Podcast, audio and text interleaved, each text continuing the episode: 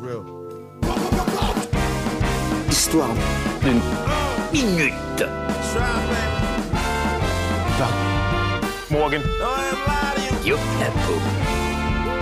Et le livre à Vercingétorix, vous l'avez lu aussi, non? Il va sortir d'un jour à l'autre aussi, ce, ce gars-là. Et Morgane, c'est à toi. Merci Antoine. Oui, colocataire de, de, de sortie dans Radio Campus Tour. Je n'ai pas encore dormi dans les locaux, mais euh, sait-on jamais. On t'a préparé un petit lit d'un point, t'inquiète. Le canapé est réservé gentil. pour toi. Eh bien, les amis, écoutez, dans cette nouvelle chronique euh, d'Histoire d'une minute, euh, chronique que j'ai le plaisir de, de réaliser euh, à vos côtés tous les lundis ou presque depuis quelques temps maintenant. Hein. Exact. Euh, on a évoqué des, des sujets, des anecdotes euh, assez euh, diverses et variées, hein, et notamment deux qui ont retenu mon attention, je ne sais pas si c'est votre cas, qui n'était autre que la toute première chronique sur la Coupe du Monde de football au. Qatar, mais également le, le passage du calendrier julien au calendrier grégorien en France au XVIe siècle, chronique euh, non des plus simples à, présenter. technique, technique. Euh, pourquoi je vous parle de ça? Parce que pour la chronique du jour, je me suis pas trop embêté en fait, puisque j'ai fait. euh, T'as pas une- bossé quoi j'ai fait, ouais, voilà. J'ai fait une tambouille des deux sujets, Ok. Euh, le foot et le calendrier. Ouais, j'ai voilà, j'ai fait une Wow. petite, une petite tambouille. où il en vient genre, il- Voilà, il vous allez voir, le, fil conducteur est assez, euh, assez spécial. Euh, enfin, disons plutôt, je vous parle de tambouille, qu'en fait, ces deux thématiques vont me servir d'excuse aujourd'hui pour vous raconter une petite anecdote en deuxième partie, une anecdote Mhm. sportive et légère que, que j'ai trouvée sympathique et que je voulais vous partager dans, dans la bonne humeur qui est celle de, de Il a cette pas émission bossé, il a pas sortée. bossé. Euh, non, tu, vois- tu vois, là, j'ai instauré un gros suspense. Attention, attention, gros suspense. Donc, avant, avant de vous parler de cette petite anecdote, je, je vais vous parler quelques secondes de foot et de calendrier, comme je le dis. Et pourquoi ça? J'y viens, j'y viens.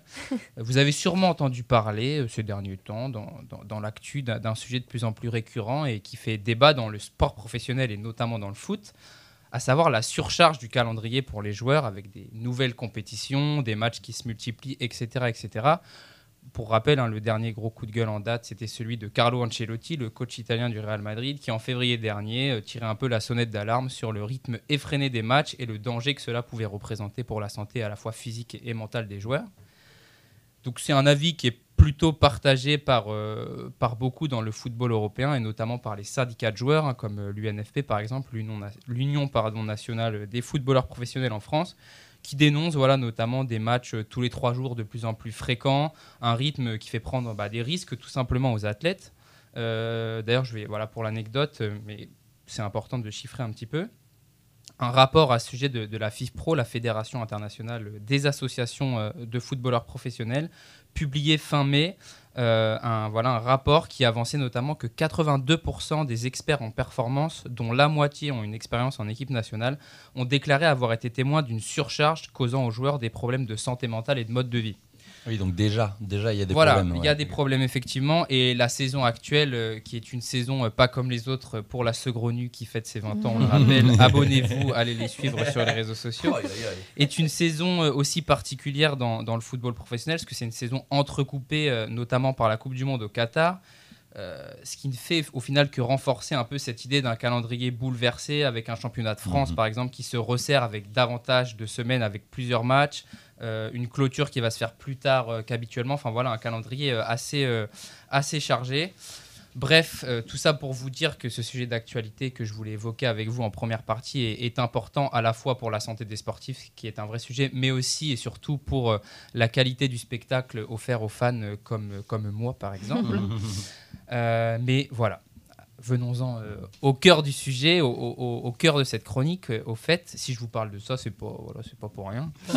c'est, euh, c'est aussi et surtout pour vous partager une petite anecdote que, voilà, sympathique, qui montre que cette problématique euh, du calendrier de foot n'est pas forcément quelque chose de nouveau, puisque voilà, on est dans la chronique Histoire d'une minute quand même, donc faut un peu voilà, Exactement. parler d'histoire et revenir un peu en arrière. Euh, voilà, c'est un sujet qui, qui est là depuis plusieurs décennies déjà.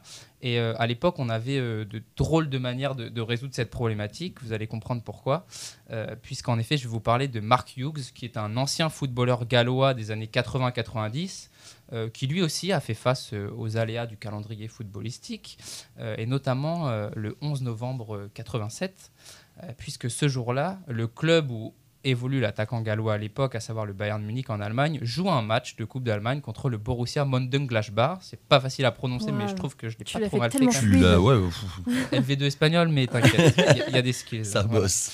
Euh, mais le même jour que ce match de Coupe d'Allemagne, bah, sa sélection nationale, le Pays de Galles, dispute également un match de qualif pour Ah. l'Euro 88 contre la Tchécoslovaquie. Donc problème. Problème et, dilemme, surtout cruel dilemme, puisque avec quelle équipe Marius va-t-il jouer? Va-t-il privilégier sa sélection, son club? Bon, vous le voyez venir un petit Ouais. peu. euh, la réponse, c'est euh, les deux en même temps. Ah non, je la voyais pas. Ah bah voilà, les deux en même temps. C'est-à-dire que Wow. effectivement, il va pas s'embêter très longtemps à choisir, puisque le célèbre euh, Uli Hoeneß, que vous connaissez peut-être, un ancien footballeur allemand, euh, alors à l'époque à la direction du club du Bayern Munich, a l'idée d'organiser ce qu'il appelle un, un double match pour Mark Hughes. Ouais, pas le temps de niaiser le gars. Euh, dans une interview à la BBC d'ailleurs, Mark Hughes raconte euh, comment ça s'est passé, grosso modo, et comment cette idée est venue au directeur général du, Bayern, euh, Uli Hoeneß. Donc je vais citer Mark Hughes dans, cette interview parlant de Uli Hoeneß justement. Il savait que je jouais pour le Pays de Galles le même jour que ce match de coupe avec le Bayern. Il me demande à quelle heure est le match? Je lui dis en début d'après-midi. Il me répond Je pense que tu pourras peut-être jouer pour nous dans la foulée. Je pensais qu'il plaisantait, mais de toute évidence, non. Ce n'était pas le cas. Il a tout organisé. Aïe, aïe, aïe, aïe, aïe. Ce qui veut dire, en gros, que Mark Hughes va se rendre dans un premier temps en début d'après-midi en Tchécoslovaquie pour jouer l'intégralité du match avec le Pays de Galles, qui va d'ailleurs s'incliner. Bon, pas de bol.